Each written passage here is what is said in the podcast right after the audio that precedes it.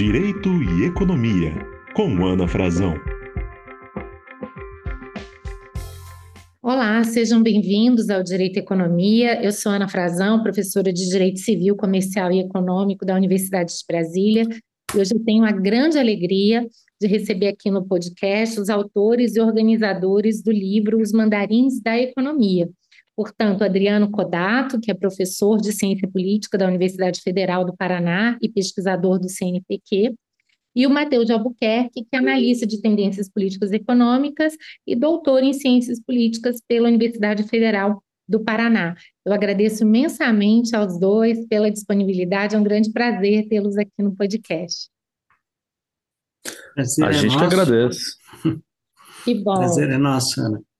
Que bom. E eu queria começar fazendo uma pergunta que sempre abre aqui os nossos trabalhos, né? Por que, que vocês escolheram a ciência política? Dentro da ciência política, por que, que foram direcionando suas áreas de pesquisa para os assuntos que atualmente detêm é, o seu trabalho e os seus focos de preocupação? Quer começar, Adriano?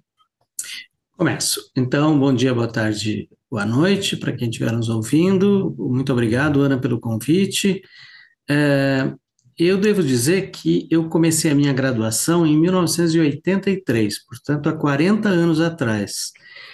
E uh, nós estávamos no final do período da ditadura militar, né? a ditadura militar ainda duraria até o final do governo Sarney, então vários processos políticos estavam se desenrolando ali. Uh, em 85, uh, o primeiro presidente civil, em 88, a Constituição, 89, a primeira eleição presidencial desde o Jânio Quadros. E essa conjuntura política era muito importante no Brasil naquela época. Eu era um rapaz de classe média e que lia Folha de São Paulo e me interessava por assuntos políticos. E aí, uh, como meus pais eram professores universitários, eh, meu pai é professor de direito, minha mãe é professora de antropologia, eu já tinha esse, esse contato com as ciências sociais. E então eu achei uh, esse nome interessante, ciência política. Eu achei essa, eh, esses assuntos muito interessantes e eu fui por aí. Eu fui estudar na Unicamp, entrei em 1983 para fazer a graduação e lá fiquei por muitos anos, fiz o mestrado e, e o doutorado lá, mas basicamente em função daquele momento de derrocada das ditaduras militares e de ascensão dos, das democracias, aquele período de transição e consolidação dos novos regimes na América Latina e no sul e, e no leste da Europa. E você, Matheus? Bom, é, minha graduação é em jornalismo. Isso é um fato que eu oculto um pouco, é, mas ela é em jornalismo.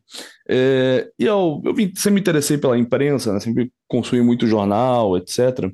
E durante a graduação começou a me incomodar o jornalismo, principalmente pela, pela sua pretensa é, isenção, né, que inclusive é um dos assuntos talvez que a gente flerte aqui hoje, é, falando do, do objeto do livro.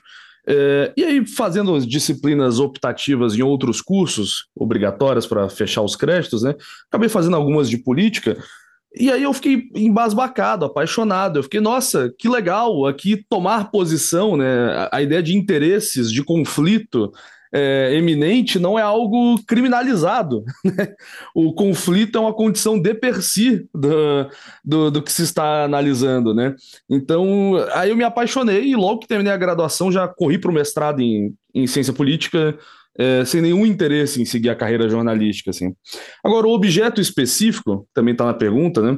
Eu sempre gostei muito de noticiário econômico, de economia como um todo. Eu não entendia direito por que, que eu gostava tanto disso, porque para a maioria das pessoas é uma chatice, né? Falar de banco, de, de moeda, etc. Tal. Mas eu juros, sem gostava muito. É, quando fui estagiar em jornal, quis estagiar no caderno de economia, isso era uma coisa que me interessava. Mas aí só os antropólogos conseguem descobrir algumas coisas. Na, no meu mestrado, é, uma professora antropóloga fez um exercício que só um antropólogo vai fazer, de cada um de nós tinha que escrever uma pequena redação da nossa vida, e aí ela ia dizer por que, que você escolheu esse objeto. E a resposta estava na minha cara, eu não, não vi, assim, era tão óbvio que eu não via. Meu pai é bancário, né? Meu pai a vida toda, meu pai é bancário, né? a carreira inteira é, atuando em banco, trabalhando em banco, e nós sempre brigamos muito sobre assuntos econômicos. Foi uma discussão em casa. É, então isso sempre me interessou, tentar vencer uma discussão do meu pai é uma razão que começou a me fazer acompanhar o noticiário econômico. Bom, Freud explicaria que talvez os nossos pais sejam a razão pelo qual a gente escolhe a maioria dos nossos objetos de interesse, não é mesmo? Mas no fim foi isso. Que bom, gente. Agora, claro, a gente vai querer muito falar sobre o livro, mas antes eu vou querer dar um passinho atrás, até para situar um pouco mais o nosso ouvinte na nossa discussão e a gente tratar um pouco da discussão sobre as próprias elites e, claro, a elite brasileira. Como é que a gente estuda as elites? E já fazendo um gancho aqui para o livro, em que medida o acesso a cargos públicos estratégicos é fundamental para o exercício poder, do poder das elites? Como é que se dá essa relação entre elite econômica, elite política e elite estatal? Quem gostaria de começar? Eu posso falar, eu faço já uma propaganda, porque nós temos um livro que se chama exatamente Como Estudar Elites, que é um livro de metodologia de estudos de elites políticas, sociais, empresariais, intelectuais, militares. Então, há vários, há vários métodos de estudo de elite que utiliza as técnicas padrão de ciência social, que é levantamento de dados, aplicação de questionário uh, surveys, análise de redes, uh, uma, um, biografias coletivas, que tem um nome técnico para isso, que é prosopografia, então, é fazer a biografia não de um indivíduo, mas de um grupo. E, basicamente, hoje é, é muito acessível estudar elites, porque o volume de dados disponível é muito grande. Então, por exemplo, hoje, para estudar elite parlamentar, nós temos disponível, desde 98 até 22, todos os candidatos a todos os cargos no Brasil, executivo e legislativo, nas eleições gerais e nas eleições municipais. Então, nós temos aí um banco de dados de milhões de linhas, milhões de pessoas, com muitos atributos para serem estudados, desde partido, voto, migração, recandidatura. Uh, então, basicamente, o estudo de elites hoje, ele é muito mais quantitativo, e é um jeito que eu faço aqui, embora eu tenha outros colegas e outros estudantes que fazem de um jeito mais qualitativo, como Matheus, mas é, é, basicamente tem um método que é quantitativo, utilizando estatística descritiva e inferencial. É, vale complementar o professor Adriano que por muito tempo uh, Claro que existe uma tradição dos estudos das elites, né, o é, formador, inclusive, das ciências sociais, né, Mosca, Pareto, etc. Mas, por muito tempo, os estudos de elites foram um pouco um, um primo feio, assim. É, os marxistas consideram que as elites, alguns marxistas, é, ocultam a questão da classe, né? É, você está dizendo que existe uma elite parlamentar, uma elite é, dos, das ONGs, uma elite, elites de grupos sociais, e com isso você está ocultando a questão de classe, e muitos institucionalistas afirmam que nós que estudamos elite somos excessivamente sociológicos, né? colocamos variáveis so, é, sociais à frente de variáveis institucionais. Mas com o avançar da agenda, com diferentes perspectivas, diferentes métodos incrementados, como o professor Adriano mencionou, inclusive a variável institucional entrando com muita força, né? É, os estudos de elite hoje são melhor vistos, inclusive, como uma agenda séria, uma agenda que tem que ser levada a sério, e você pensar quem governa. Né? O velho projeto de pesquisa quem governa, ele é relevante, eu não posso simplesmente abstrair dele. É, então, avançou-se muito nesse sentido, para não cair em alguns determinismos. Né? Homens sempre decidem de determinada maneira, ricos sempre decidem de determinada maneira, é, você ter robustez nas análises. Né? Então, basicamente, a gente pode dizer que elite é quem manda. Essa seria uma definição simplista, mas ao mesmo tempo correta? Elite é quem manda. É, como existem vários tipos de elite, existem vários tipos de poder e modos de exercer o poder. É, em geral, a gente pensa na elite como aquela, aquele conjunto de pessoas que tem acesso a posições estratégicas na sociedade. Então, existe a elite dos cientistas, que tem acesso às grandes universidades, publica nos melhores periódicos e tem acesso a grande volume de recursos para pesquisa. A elite dos militares, que são é, aqueles militares que não só comandam tropas, mas que comandam é, politicamente e intelectualmente as Forças Armadas, uh, nós temos a elite dos parlamentares, isso é mais fácil de entender, porque a gente sempre fala em alto clero e baixo clero, né? A imprensa utiliza essa expressão. Enfim, uh, existe também na profissão jurídica né, uma espécie de divisão entre a elite, são os juristas, e os outros são os operadores do direito, então é um pouco também, é, essa divisão assim é um pouco também forçada, né? Então, ah, sim, a elite é aquela que tem acesso a cargos públicos estratégicos ou a posições estratégicas.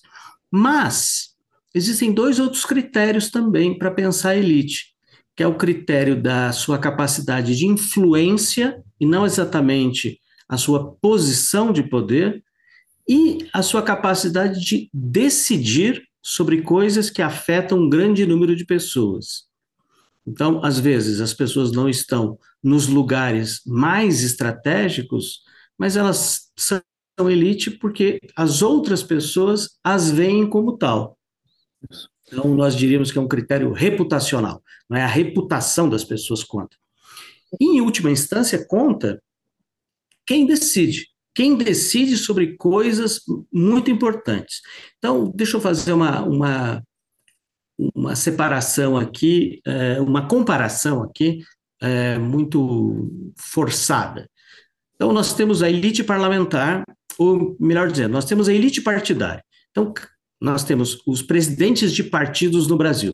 Eles constituem é, um pouco, um, assim, um grupo muito minoritário, é, que tem poder, que tem poder sobre os partidos. Então, por quê? Eles são os presidentes dos partidos.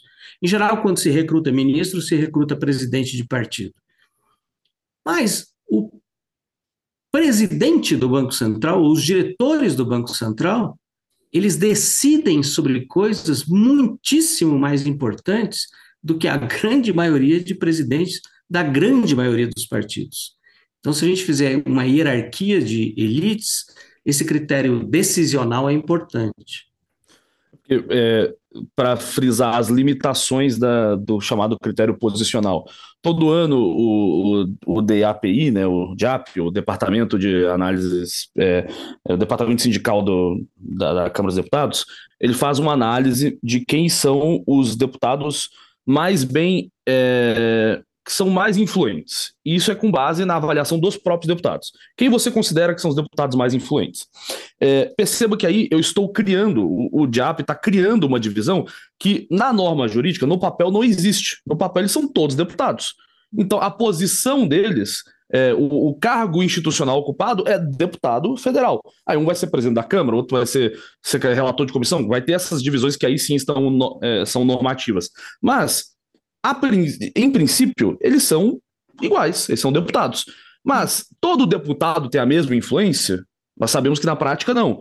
Então, é, unir essa, essas duas formas de análise é, é muito importante até para pensar o, o uma, uma, questão que é muito importante aqui no, no, nos estudos de Banco Central, que é o do shadow principal, né? ou seja, a, o decisor das sombras, né? É, uhum. quem é que está influenciando naquela decisão? Isso também é um, um mapeamento difícil, mas importante de ser feito. Perfeito. E vocês veriam alguma característica específica das elites brasileiras que eventualmente as diferenciariam das elites mundiais, ou na verdade a gente está diante aqui de um grupo que, apesar das circunstâncias culturais, históricas de cada país, mas apresenta algumas características bem comuns e constantes? No caso do. Eu vou falar sobre elites parlamentares que a gente tem estudado mais. Um, no caso do Brasil, há, entre os deputados federais, uma presença muito grande de empresários de pessoas que vêm do mundo privado, do mundo das empresas. Não é assim, por exemplo, no Japão, onde uma estatística de 2010 mostrava que uma, havia uma grande presença de professores, de ex-professores. Na França e na Alemanha, há uma grande presença de altos funcionários públicos que migram para a política partidária. No Reino Unido, há, há assessores parlamentares. Então, tem um aspecto aqui no Brasil que é possivelmente o parlamento no mundo que tem a maior taxa de senadores e deputados uh, oriundos do empresariado. Isso é muito interessante. Talvez isso nos ajude a entender uma série de tendências, né, do, dos nossos deputados, que muitas vezes estão tratando de matérias, mas matérias que, cujos interesses próprios, né, são fundamentais aí nessa condução. E tem mais uma, tem mais uma, um, um, detalhe só. Eu eu aproveito e faço uma propaganda aqui do, do livro do Renato Pericinoto. O Renato Pericinoto, ele, ele publicou no ano passado um livro chamado Ideias, Burocracia e Industrialização na Argentina e no Brasil, uh, que é uma análise comparativa do que pensavam e do que faziam as elites estatais nesses dois países lá pelo meados da década de 50 né, 1950, década de 50 do século 20. E aí o Renato procura mostrar como um país se desenvolveu industrialmente e o outro não se desenvolveu industrialmente em função, estou reduzindo aqui, claro, um livro de, sei lá, 800 páginas, eu estou reduzindo aqui a uma frase, mas é, caminhos de desenvolvimento diferentes a partir de, da presença de elites estratégicas e ideias que essas elites tinham diferentes. Então, a, a presença aqui de uma elite desenvolvimentista no Estado brasileiro foi fundamental para um programa de industrialização. Na Argentina, como não havia esse grupo, esse grupo era de, era de outro tipo, nós tivemos outro, outro modo de desenvolvimento, outro caminho de desenvolvimento. Então, esse também é, um, é uma diferença da elite brasileira. Essa elite dos anos 40, 50, 60, essa elite desenvolvimentista, é, é um aspecto diferente, por exemplo, da Argentina. Interessante. E já indo então para o nosso tema principal, né, o livro de vocês, Os Mandarins da Economia, em que se procura exatamente entender o perfil, a história dos presidentes e diretores do Banco Central do Brasil. Como é que vocês chegaram a essa pesquisa? Quais foram os principais achados? Houve algum que realmente surpreendeu vocês? Enfim, eu gostaria de entender mais do que os resultados, mas também um pouquinho do percurso da pesquisa. Quem gostaria de começar? Começa, Matheus, vamos lá. Ah, eu, eu chutaria que o, ideal seria o professor Adriano, porque eu me mudei para Curitiba para fazer a pesquisa que eles já vinham fazendo. É, claro. Então ela me antecede. Então, professor, como é que o, a UFPR começou essa pesquisa, professor? É, o, o Matheus ele leu alguns artigos é, sobre esse tema e realmente veio para Curitiba fazer doutorado é, e fez um doutorado sobre o Conselho Monetário Nacional. É, nós temos um grande programa de estudos de elites, é, um, um grupo, um grupo de dois, três professores, mas muitos estudantes, é, pesquisadores e pesquisadoras muito dedicados e muito talentosos que estudam vários tipos de elite. Então, elite parlamentar, elite ministerial, eh, elite judiciária. E, uh, a partir da entrada de um colega que veio da economia no nosso grupo, de um economista, de um historiador do pensamento econômico, professor Marco Carvalieri, uh, nós já tínhamos, já tínhamos interesse, já havíamos estudado, eu já havia estudado elite estatal, não é? a elite do Estado, decisores do Estado, já havia havido uma, uma, uma dissertação sobre o Banco Central, do Eric Gil Dantas, e aí nós uh, passamos a estudar os presidentes e diretores do Banco Central, que era um tema muito que ficava muito esquecido, porque ou era tema de ou o Banco Central ou é tema de economista que estuda decisão, uhum. Tem pouco de estudos jurídicos que estuda instituição, mas é muito pouco estudado por cientistas políticos e políticas. Então, a ideia foi é, tomar o Banco Central e tomar esses agentes do Banco Central de dois pontos de vista, como agentes sociais, isto é, compreendendo a sua origem, carreira, trajetória, educação, e como agentes políticos, isto é, como agentes que estão envolvidos na luta política em torno das melhores, aspas, decisões. É, então, era um tema, digamos assim, era um tema muito vizinho ao que a gente já vinha fazendo e faz, né?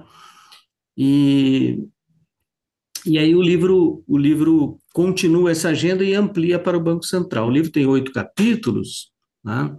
E eu vou destacar aqui eh, muito rapidamente, o Matheus continua assim, a ideia de, de três ou quatro capítulos. É, o, o, primeiro capítulo abre o, o, o livro com, com uma, digamos assim, eu não diria uma surpresa, mas uma constatação. Quando a gente compara o perfil dos diretores do Banco Central do Brasil nos governos do PSDB, Fernando Henrique 1 e 2, e do PT, Lula 1, Lula 2, Dilma 1, Dilma 2, uh, a ideia é que esses perfis são diferentes. Porque no BNDES eles são diferentes, mas no Banco Central não. No Banco Central o perfil é muito parecido. Então, não importa o partido, o perfil da cúpula dos dirigentes, o perfil educacional, social, a visão de mundo é muito semelhante em partido de centro-esquerda e em partido de centro-direita. É, e outra coisa que a gente constatou também é que, tanto num governo quanto no outro, é, diretores com uma formação mais ortodoxa em economia têm 11 vezes mais chance de ocupar diretorias do Banco Central encarregadas de política econômica. É, diretoria é, de política monetária, diretoria de política econômica, diretoria de é, gesta, é, negócios internacionais e gestão empresarial. Né? Então, essa, esse é um achado né, do capítulo 1. Do, no capítulo 2, a gente estudou a porta giratória, só dos presidentes do Banco Central de 1965, né, do primeiro presidente até 16. Então, a gente conseguiu fazer uma ligação entre os perfis de carreira e os destinos desses presidentes pós-Banco Central. Basicamente, o que a gente encontrou, insiders ao Banco Central ou ao Estado voltam ao governo. Acadêmicos e financistas ou voltam ou vão para o mundo privado, para o setor que era regulado pelo Banco Central. É, no capítulo 3, por exemplo, para ficar por aqui, nós elaboramos um índice de autonomia do Banco Central, mas diferentemente da literatura. Economistas e cientistas políticos pensam muito a autonomia do Banco Central em relação ao executivo, ou em relação ao, enfim, ao primeiro-ministro, ao presidente, ao gabinete. É, e nós invertemos a lógica aqui para pensar critérios e propusemos uma fórmula para medir a autonomia de presidentes e diretores do Banco Central em relação ao mercado. O quão separados eles estão do mercado. Porque uma coisa é ser autônomo em relação aos políticos, outra coisa é ser autônomo em relação aos mercados. Então, uh, enfim, só para ficar em três capítulos aqui do livro para fazer essa, essa propaganda. Eu, eu acho que dá para dividir em, em, dois pilares assim a importância do livro. É, e quando eu falo importância, já estou aqui também fazendo uma propaganda dele. O professor Adriano já fez propaganda de dois livros, então vou fazer também mais um. Uhum. É, que são. Tem dois pilares de importância no livro. O primeiro, o professor Adriano é, tocou, né? Que é ver a política monetária do ponto de vista da ciência política, que supera o ponto de vista do mainstream econômico, é, que costuma. Uh, interpretar as decisões de política monetária como meramente técnicas, ou seja, a variação no câmbio, a variação dos juros, ela é tal qual a lei da gravidade, é tal qual eu vou atirar meu celular que está aqui do lado no chão, ele com certeza vai cair. Então eu preciso fazer análise em cima de uma realidade concreta, que não se altera, que não é social. Então o mainstream da economia tende a ver assim. É, e também do mainstream da própria ciência política, é, que tende a ver, e, e, em alguns estudos do direito também, as instituições como a única explicação. Né? Então, este pilar supera essa uh, essas limitações acrescentando outros elementos. O segundo pilar é um retorno a estudos clássicos, até já consagrados da, das ciências sociais brasileiras, de formação do Estado, que focavam muito em política econômica, mas que não tinham arcabouço empírico. Eram estudos que partiam da problemática de Estado e sociedade, ou seja, como o Estado brasileiro é fruto dos seus conflitos sociais. Como o Estado brasileiro pode ser interpretado a partir dos seus conflitos sociais e fazer interpretações teoricamente muito robustas sobre isso, é, mas sem tanto arcabouço empírico.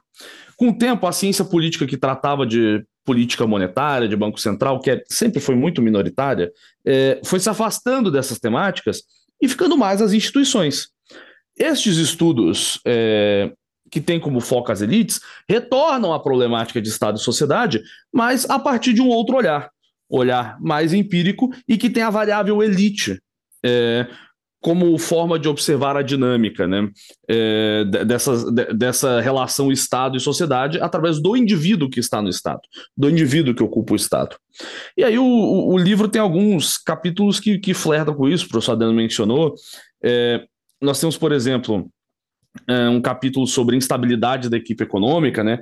Um tema, tem até um livro famoso, é o pior emprego do, do mundo, né? Que seria o, do, o ministro da Fazenda, né? Que é esse, esse capítulo sobre instabilidade econômica fala por que, que é, ministros e presidentes do Banco ministros de, de é, pastas econômicas e presidente do Banco Central deixam os cargos, né? Quais são as dinâmicas que levam a isso? São dinâmicas externas ou internas? É, temos também um capítulo sobre BNDES, né? O substituto do livro é Banco Central, mas o BNDES é uma instância importante para a economia brasileira que tem muita relação com o Banco Central, afinal a decisão da, da, da, da taxa de empréstimo do BNDES parte do Banco Central, então é um conflito constante é, das diferenças de diretores. Temos um capítulo sobre think tanks, que vai muito nessa nesse caminho que está mencionando aqui de Estado e sociedade, que é as ideias que vêm de fora, como elas entram no Estado, né? A partir de qual dinâmica. E temos um capítulo quase que prestando homenagem aos estudos institucionais, que é um capítulo sobre as sabatinas, é, que os presidentes do Banco Central passam no, no Senado Federal, é, que chegam à conclusão de que as sabatinas, apesar de serem vistas como pro forma, porque sempre aprovam, é, não são completamente insuladas dos conflitos pelo qual os presidentes do banco, os indicados estão envolvidos naquele momento. Então esses conflitos aparecem, eles são matéria, elas são uma expressão desses conflitos dentro de uma correlação de forças. Então, eu acho que o mérito, os méritos do livro estão nesses dois pilares aí, uma, uma um novo olhar sobre a política monetária é, e um retorno a alguns problemas de pesquisa muito importantes nas ciências sociais brasileiras que pensavam economia.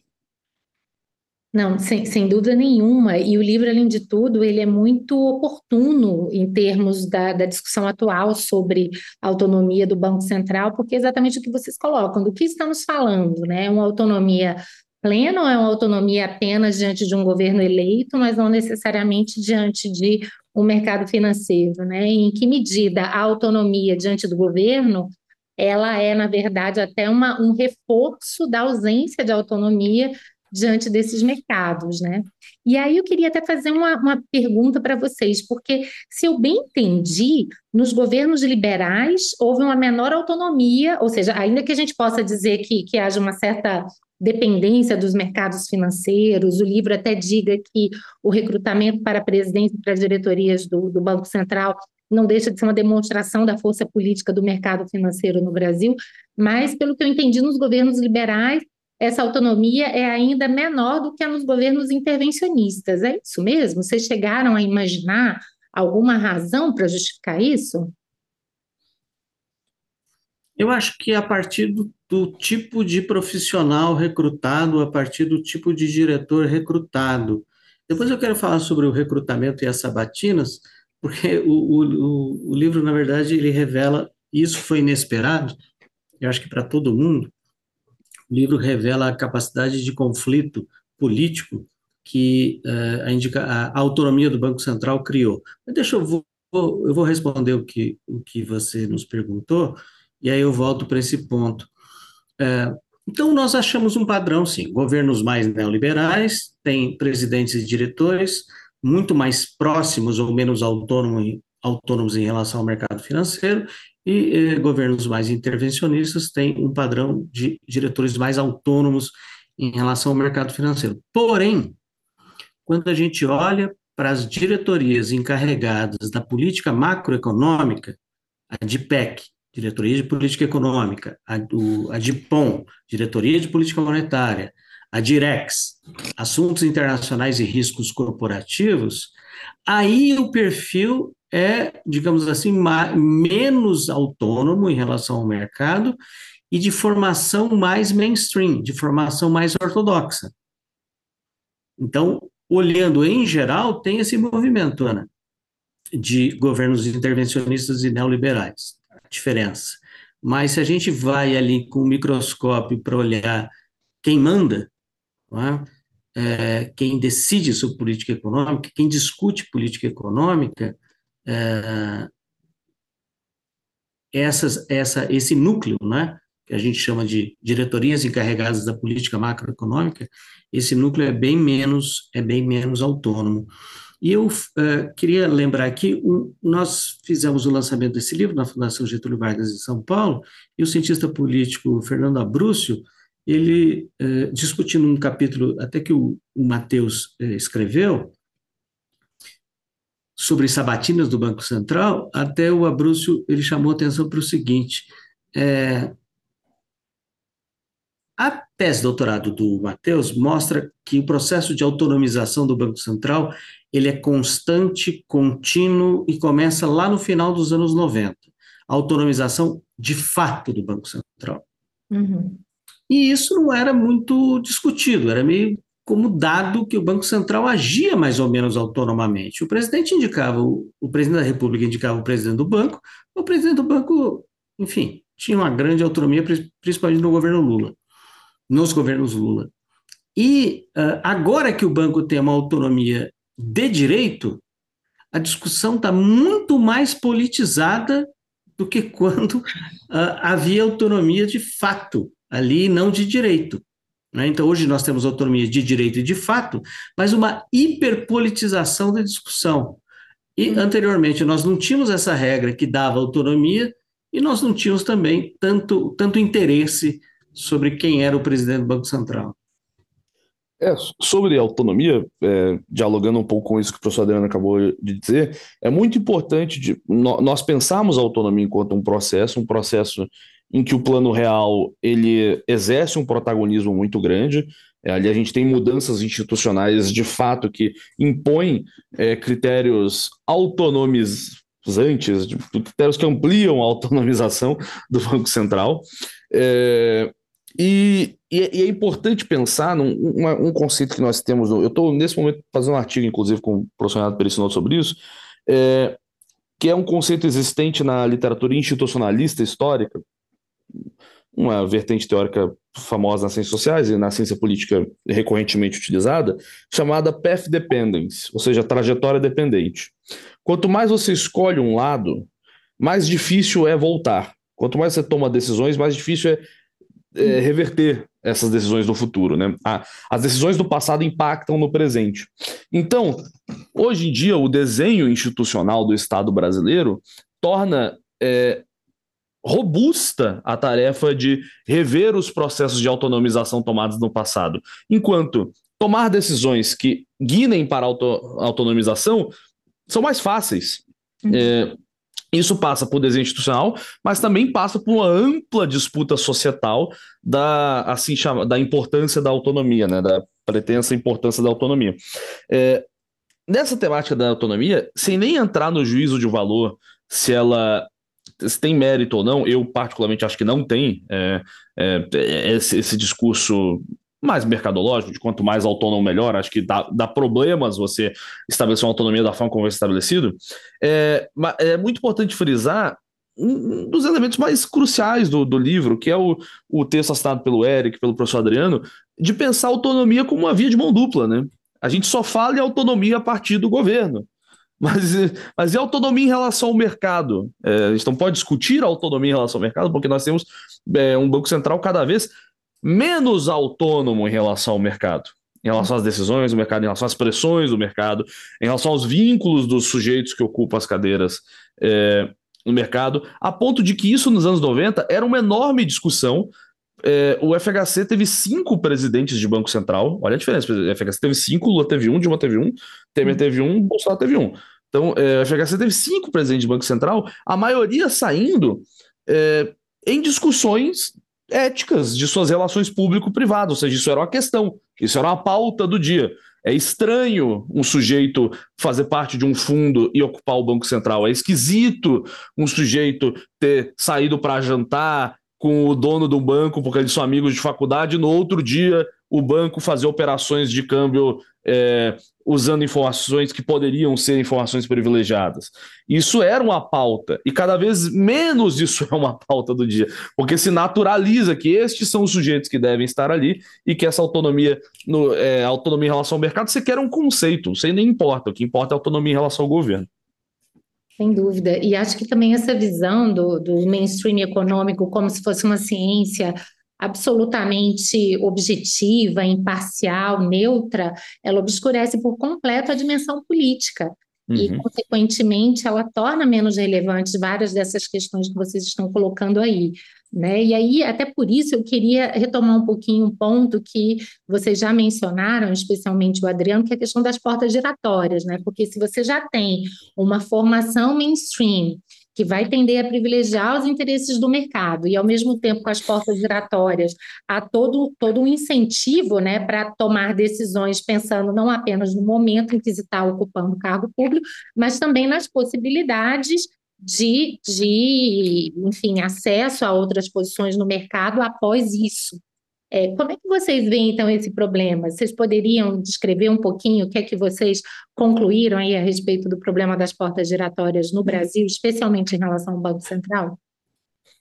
Bom, porta giratória é uma questão importante no, no mundo todo, né? Porta giratória é, é importante em função da captura, que os, que os decisores têm em relação ao, àqueles setores que eles, que eles regulam, mas nós temos um, um problema aqui também, que é o seguinte: é difícil ou é impossível uma pessoa se tornar presidente ou diretora do Banco Central sem saber nada sobre mercado financeiro.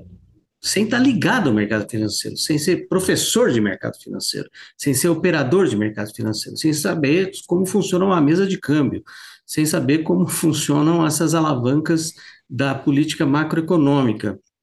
Então, existe uma espécie assim de, de contexto intelectual é, que faz com que, mais ou menos, você tenha um, um pool, é, uma piscina é, meio limitada de onde você vai recrutar essas pessoas. Né? Então, essas pessoas podem vir do próprio governo, podem vir do próprio Banco Central, podem vir da academia e podem vir do setor financeiro. É, o que acontece, como acontece na grande maioria dos bancos centrais do mundo, é, as pessoas que vêm do mercado financeiro voltam para o setor regulado. Talvez uma, uma discussão possível seja sobre é, quanto tempo essas pessoas devem ficar fora do mercado, seja sobre informação privilegiada. É, agora, eu não diria que é um fenômeno natural, mas é um fenômeno esperável esse problema da porta giratória em função do que o tipo de pessoa né, que, que vai operar, ser diretor e presidente, são pessoas que já, já estão nesse mundo. Então é muito difícil é, controlar isso. Então, porta, a, a porta giratória existe, então, se tem que pensar, são formas de regular aí a, a captura, é, o período que essa pessoa vai ficar fora do mercado e assim por diante. Existe a questão da, dos maiores controles que o, o Estado pode exercer sobre estes presidentes e diretores. Né? Uh, a quarentena que nós temos hoje, é, ela é uma quarentena de saída e ela foi conquistada nos anos 90 a partir das discussões seja, a partir desses debates, dessas, dessas polêmicas que eu mencionei anteriormente, Gustavo Loyola e MCM, Pércio Arida e, e o BBA, é, mas nós não temos uma quarentena de entrada, por exemplo, também é uma questão uh, importante. Uh, um, um, caso, um, um, uma anedota, assim, não é uma anedota que é uma verdade, é um caso que aconteceu que eu acho que ilustra bem como são difíceis essas relações. É, o Gustavo Loyola, ele era sócio de uma consultoria chamada MCM, consultores. É, e aí ele foi indicado ao Banco Central e aí ele avisou aos seus sócios: é, estou me desligando da consultoria porque vou assinar, assumir a presidência do Banco Central. É, no outro dia, isso estava sendo questionado, e na sabatina de aprovação do Gustavo Loyola isso foi questionado, porque dizer para a MCM, olha como é difícil, que o presidente do Banco Central ia mudar e que ia ser o Gustavo Loyola é uma informação privilegiada. Porque você saber quem vai ser o novo presidente do Banco Central é, te dá munição para operar no mercado. É, mas como é que ele não ia avisar o seu sócio? É, é, é, é, muito difícil essa relação. Tem uma sensibilidade de mercado aí. mas aí tem um, tem um elemento que, inclusive, é um objeto de estudo que eu acho que nós e outros também que são interessados nessa agenda devemos nos dedicar, que são os funcionários de carreira do Banco Central. É, porque eu acho que ali tem uma espécie de chave explicativa um pouco para esse desafio que o professor Adriano nos colocou, de quem é que nós colocaríamos, se não os, os do mercado financeiro que tem conhecimento da mesa de operações, etc. Nós tivemos funcionários de carreira na presidência. O próprio Loyola era funcionário de carreira do Banco Central, depois foi para o mercado. É, o Tombini, né, que foi durante o, o governo Dilma, era um funcionário de carreira do Banco Central. É, por que, que, os funcionários de carreira não chegam à presidência e à direção? Melhor dizendo, às direções de política econômica, né? Que as demais eles chegam, né? É, que são as que o professor Adriano tinha mencionado anteriormente como é, mais importantes. Que tipo de formação esses sujeitos têm ali? Teoricamente, pelo que a gente sabe, são funcionários altamente capacitados, né? É uma, é um, uma burocracia estatal altamente qualificada. É, então, por que, que não chegam e por que, que estes não cumpririam esse pré-requisito? Acho que esse é um problema interessante para a gente pensar sem dúvida nenhuma. E que gera até incentivos para o aperfeiçoamento da própria burocracia, uhum. né? Se ela sabe que ela vai ser valorizada e ter acesso realmente amplo a, a, a todos esses cargos. Agora, um ponto que eu achei muito interessante do livro, aliás, o livro é super interessante, né? Eu já deixo aqui realmente a dica para todos os nossos ouvintes para que façam essa leitura, porque ela é muito prazerosa, muito rica mas vocês apresentam o mainstream econômico muito mais como um conjunto de ideias da elite econômica, chegando a dizer que o mainstream é, na verdade, uma força social. Eu fiquei muito interessada sobre esse ponto e gostaria muito de ouvi-los a esse respeito. Tem um artigo, Ana, do Colander, Holt Rosner, chamado, uh, que foi publicado na, na revista de Política Econômica em 2004, e eles têm uma, uma definição muito boa e muito operacional. Eles dizem que o, que o mainstream, o mainstream econômico, deve ser definido como um conjunto de ideias que a elite da profissão entende como aceitáveis, boas, corretas, considerando a elite da profissão o grupo formado pelos economistas líderes das escolas de pós-graduação mais importantes do mundo. Ah, como as escolas de pós-graduação são, para o contexto acadêmico, uma espécie de centro irradiador do conhecimento, né, onde ele é espraiado, reproduzido e, e, e que forma as pessoas que vão para a academia, para o mercado, para a burocracia, é, essa elite da profissão é também aquela que domina as instituições estratégicas, como periódicos científicos, associações acadêmicas, é, agências de financiamento. Então, embora o mainstream econômico seja um, seja um conjunto de ideias, ele é, é, ele é também um conjunto de ideias aceitas como as mais legítimas dentro desse círculo de é, cientistas, portanto, as mais corretas, portanto, as incontestáveis, portanto, as óbvias ou naturais, e, portanto, mais que uma corrente intelectual, isso se eh, transforma numa força social à medida que ela se torna hegemônica, se torna uma verdade indisputável. Então, é nesse sentido que o mainstream se torna uma força social, mais do que uma corrente econômica, um, uma corrente de pensamento econômico, é uma força social porque está apoiada em agentes, ou elites e instituições. Se, a, a, partir da definição que o professor Adriano trouxe, que é do, do Colander, eu, eu, trabalho bastante essas questões na, na tese, inclusive. O, a gente pode ver que o que define o mainstream não é uma questão epistemológica, né? é uma questão sociológica, ou seja, são as ideias de maior peso. Elas, inclusive, podem ser ideias dissonantes é, e estarem ocupando o mainstream. Agora, existe um outro conceito que vai além do mainstream, que eu acho que esse é, é, é bastante fundamental, que é o de ortodoxia. É, tem um debate muito grande sobre o que é ortodoxia econômica, com várias divergências, é, mas sendo a ortodoxia algo que está dentro do mainstream e que aí sim tem uma unidade epistemológica mais sólida e que tende a dominar esse mainstream, ou seja, se a ideia dominante neste mainstream, mesmo que dentro do mainstream haja ideias dissonantes à ortodoxia. É, seja, por essa concepção, o sujeito pode ser heterodoxo e mainstream. porque o mainstream é um conjunto de ideias que não necessariamente é, convergem. E a ortodoxia, entendida, é uma, inclusive uma professora da, da UNB, né, da qual eu sou um grande admirador e leitor, a Maria Hollenberg Molo, é, da, da economia da, da UNB, define ortodoxia como toda a teoria que adota a neutralidade da moeda. E essa é a chave. A ideia de que a moeda é neutra é a chave para explicar as decisões ortodoxas de política monetária. Que eu não posso emitir mais moeda do que a produção, a moeda está atrelada à produção. Então eu não posso imprimir mais dinheiro, no linguajar que virou até meme. Né? Eu não posso imprimir mais dinheiro porque o dinheiro tem que estar atrelado à produção. Uh, mas existem inúmeras correntes é, econômicas, inclusive uma que está entrando até na moda agora, chamada nova teoria monetária, né, MMT, que contestam essa noção, ou ao menos a rigidez dessa noção. É, então, nós ainda não temos no Brasil um exercício recente de política monetária que não é ancorado na ortodoxia como seu principal pilar. Mesmo Alexandre Tombini é, fez uma gestão ortodoxa, ancorada na ortodoxia, que tinha como pilar é, uma Selic que perseguisse a meta da inflação, etc. e tal, se eu aumentar o acesso à moeda é, de maneira disparelha à produção, eu vou gerar inflação. E vejam que aqui também tem um arcabouço institucional, né? A função do CMN como definidor da meta, a função do Banco Central como perseguidor da meta, isso tudo amarra, né? É, então não é só o que eles acreditam, eles tão, também estão amarrados né, por, um, por um desenho institucional a partir do real. É, contestar essa ortodoxia é muito difícil, porque, de novo, os que defendem essa ortodoxia acreditam que ela é verdade tal qual a lei da gravidade.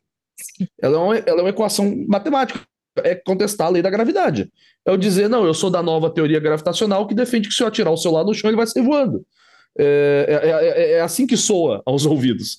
Então é um, é um debate muito complexo, mas a, do, a dominância dessa ideia da ortodoxia é bastante central para a gente pensar a formação desses grupos sociais e o seu poder de acesso. Muito legal. E, e, enfim, apesar da gente já estar tá aqui encaminhando para o final, eu, eu, não posso aqui deixar de também provocar vocês a respeito de uma outra questão que eu achei muito interessante, que está muito associada à formação desse mainstream, quando vocês afirmam no livro que a captura do regulador ela não é só econômica, mas também cognitiva. Então, essa ideia de, de uma captura cognitiva, que também está muito vinculada aos mercados de ideias, ao papel de think tanks, o Adriano chegou a mencionar um pouco isso, né? Vocês chegam a fazer uma tipologia desses think tanks e tal, então eu gostaria muito de aproveitar esses nossos momentos finais para ouvir um pouquinho dessa captura cognitiva. Matheus, é com você, que você que Sim. estudou isso, gosta disso, é, escreveu o capítulo. É, então, o, o capítulo é sobre a participação de, é, dos membros do CMN, né? CMN, para os ouvintes que não sabem, Planejamento, Fazenda e Banco Central, é, em think tanks, né? Nós descobrimos que os não ortodoxos e os ortodoxos participam de think tanks em igual quantidade. Entretanto, quando a gente coloca a variável advocacy think tank, é, e já vou explicar o que é isso, aí os ortodoxos participam muito mais. O que é um advocacy think tank? Ele é como o Instituto Milênio. Ele é, talvez seja um, um dos principais exemplos. Ele é um think tank que tem como objetivo a conquista política de uma ideia de avançar para que uma ideia seja implementada, ela desenhe as políticas públicas, ela seja hegemônica. É uma disputa por hegemonia de ideias. É, o, Ce, o SEBRAP, por exemplo, é considerado um think tank. E muitos não ortodoxos estão no SEBRAP. Mas ele não é um advocacy think tank. Ele é um centro de ideias, mas o SEBRAP não faz lobby na Câmara dos Deputados só que uma determinada ideia seja, seja apresentada e defendida. Né? É, então, nós pensamos que há uma, um vínculo muito forte entre ortodoxia no Banco Central e na política econômica como um todo e think tanks. E é muito perceptível que, inclusive, esses agentes fundaram os principais think tanks brasileiros. É, quando a gente bota a variável veio de think tank e entrou no governo, ou entrou no governo e depois foi para think tank, a gente percebe que tem um corte nos anos 90. É, a turma do FHC não veio de think tank porque eles sequer existiam no Brasil. Eles participaram do governo e depois fundaram esses think tanks. Millennium, Casa das Graças, é, IPCC. E depois, quando uh, essa turma já sai do governo e funda os, esses think tanks, os novos agentes que vão entrar nos governos, inclusive Lula e Dilma, virão desses think tanks, eles viram centros de recrutamento. Então, olha, olha que equação, né, em termos de disputa das ideias. Um governo gestou ajudou a gestar uma, uma, uma, elite política econômica de pensamento. Estes se organizaram para fundar think tanks e depois passaram a formar os novos agentes da política econômica, mesmo não sendo é, de governos ideologicamente vinculados ao, aos que eles participaram. Né? Isso ajuda a consolidar a hegemonia, a consolidar o normal. O normal é a ortodoxia, a lei da gravidade, como a gente estava comentando. É, então é muito difícil pensar. Uh, a política econômica no Brasil é quase um. É, é você está quase entrando numa cilada. Você não vai conseguir chegar em conclusão nenhuma sem colocar ideias como uma variável fundamental. Sejam as universidades, que na economia são muito mais posicionadas do que em outras áreas, o que não quer dizer que a gente possa fazer inferências simplistas do tipo o sujeito economista da Unicamp ele é não ortodoxo, o sujeito economista da PUC do Rio ele é ortodoxo. Não, porque cada indivíduo tem a sua própria trajetória, não posso é, afirmar tão peremptoriamente isso. Mas nós temos centros de formação em economia que são muito posicionados, são muito localizados numa determinada ideia. Isso não acontece tanto em outras áreas. É, seja por think tanks, e o papel dos think tanks na formação desses quadros e na disputa da, do que é normal, do que é a norma. Sensacional, gente. Bom, a nossa conversa está aqui ótima. Eu acho que os nossos ouvintes já tiveram aqui muitas razões, não apenas para ler o livro, como também para, a partir do livro, quem sabe, é, empreender em novas reflexões e agendas de pesquisa, né? Mas, enfim, como o nosso tempo é curto, eu queria aproveitar esses nossos minutinhos finais e perguntar para vocês algo que eu sempre pergunto para todos os nossos convidados. Primeiro, na verdade, é uma pergunta sobre multidisciplinaridade, né? O podcast é sobre direito e economia, agora a gente está trazendo também toda essa bagagem das ciências sociais. Como é que vocês veem esse diálogo entre direito, economia, ciência política? Qual a importância da multidisciplinaridade para vocês?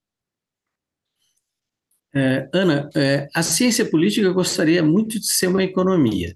Metodologicamente, é, cientistas políticos é, gostariam, gostam, né, de imitar modelos econométricos. E o mainstream da profissão de cientista político são os institucionalistas. E institucionalistas estão muito preocupados com regras, assim como o direito. Então, eu acho que a ciência política é uma a ciência política mainstream é uma espécie de esquina entre a economia e o direito. O que o, a nossa ciência política faz diferente é introduzir aqui a, a, importância das variáveis societais, em especial o papel, o lugar, a função, o perfil, o poder dos agentes sociais. É tomar é, os decisores, tomar a elite estatal, tomar é, as, as elites como agentes sociais portadoras de interesses. Uhum. E aí, nesse sentido, a gente dá uma temperada aí entre ciência política, direito e economia. Muito e para complementar, eu acho que existe uma convergência muito clara entre cientistas políticos que estudam economia e cientistas políticos que estudam direito. É, ou mesmo pessoas do direito que vêm para a ciência política estudar a sua própria disciplina sobre outro olhar, algo muito comum que acontece, que é tanto o direito quanto a economia, e a professora Ana talvez é, pode confirmar, é, se apresentam muitas vezes como também universais, é, impassíveis de valores, apolíticas, as decisões são meramente técnicas, e talvez caiba às ciências sociais, e nesse caso aqui a ciência política, a tarefa de, com o seu olhar, quebrar um pouco isso, né? E mostrar que a, os grupos sociais importam e eles também ajudam a explicar decisões. Não explicam sozinhos, mas também ajudam. Então, nós que estudamos economia na ciência política temos muito a conversar com quem estuda direito, que é um grupo cada vez maior, né? O judiciário é hoje um tema muito importante para a ciência política, é, porque temos esse mesmo desafio de quebrar a universalidade. Bom, nossa, sensacional. Vocês acabaram sendo sucintos, mas trouxeram aqui uma contribuição super rica que dá aí inúmeros desdobramentos e reflexões. E por fim, se vocês tivessem que compartilhar com muitos dos nossos ouvintes, muitos dos quais são também estudantes, estão iniciando assim esses percursos acadêmicos e profissionais, alguma experiência da vida profissional de vocês, algum conselho. O Adriano certamente já tem mais estrada, já é professor, o Matheus mais jovem, mas ao mesmo tempo já com uma vida intelectual muito rica, já doutor, enfim. Qual seria esse conselho? Qual seria essa experiência de vida a ser compartilhada? Vamos começar com o Adriano. A gente começou a conversa sobre por que, que eu fui para a ciência política, uh, e eu mencionei que naquela época, naquela conjuntura, nos anos 80, de colapso das ditaduras militares, a política e os políticos era uma questão que estava que era, era uma questão que estava na ordem do dia e isso me interessava.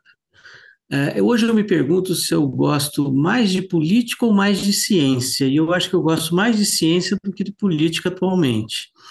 Então, eu estou uh, muito preocupado com as questões metodológicas no estudo da política, e eu aconselharia as pessoas que estão entrando nessa área, na graduação ou na pós-graduação, a investir numa formação metodológica muito sólida, uh, avançada está muito atualizada, essas pessoas estarem muito atualizadas com as, os avanços científicos do momento, isto é, o que está sendo publicado na fronteira da disciplina hoje, o que está sendo publicado em 21, 22, 23, uh, esquecer um pouco os clássicos da política e uh, se informar sobre os, as, as agendas, os temas.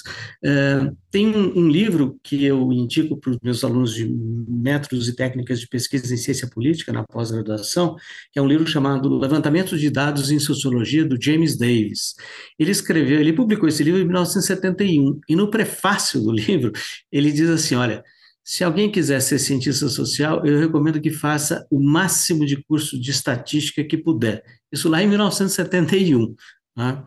É, então, eu, é, eu não vou recomendar só que façam o máximo de curso estatístico, mas façam, quer dizer, que aprendam o máximo de técnicas e métodos de pesquisa que puderem, porque é, hoje é impossível fazer ciência social sem método, sem técnica, e hoje isso está muito avançado. Que bom, Adriano, muito obrigada. E você, Matheus? Hoje eu, eu, trabalho no privado, né? Trabalho no mercado, uma carreira que muitas pessoas acham que sequer existe, né? É, você trabalhar como cientista social, cientista político fora da academia, né? Mas, mas ela existe, assim. É, e muitas pessoas têm procurado essas vagas. Claro que poderia ser muito mais, ter muito mais vagas do que existe, né? É, mas existem essas vagas e dá para perseguir elas, né?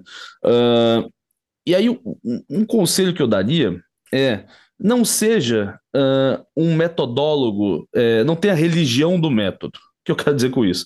Não seja aquele viciado em um método só de pesquisa e que vira especialista em um método. Isso é um problema, porque isso te limita. É, especialmente quando você vai trabalhar no mercado, raramente é contratado alguém, um especialista em método X.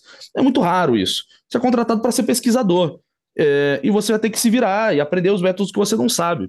É, então, essa capacidade de improvisar é, não ficar tanto idolatrando, assim, que a gente tem uma idolatria meio perigosa, assim, é, parece que os métodos são muito difíceis, ou que trabalhar no mercado é muito difícil, quem, quem é da academia fica criando até uma autoestima baixa, né, é, nesse sentido, ah, mas, poxa, mas é muito difícil as vagas no mercado, não sei o quê, aqui na academia. Sendo que nós temos habilidades mil que o mercado precisa.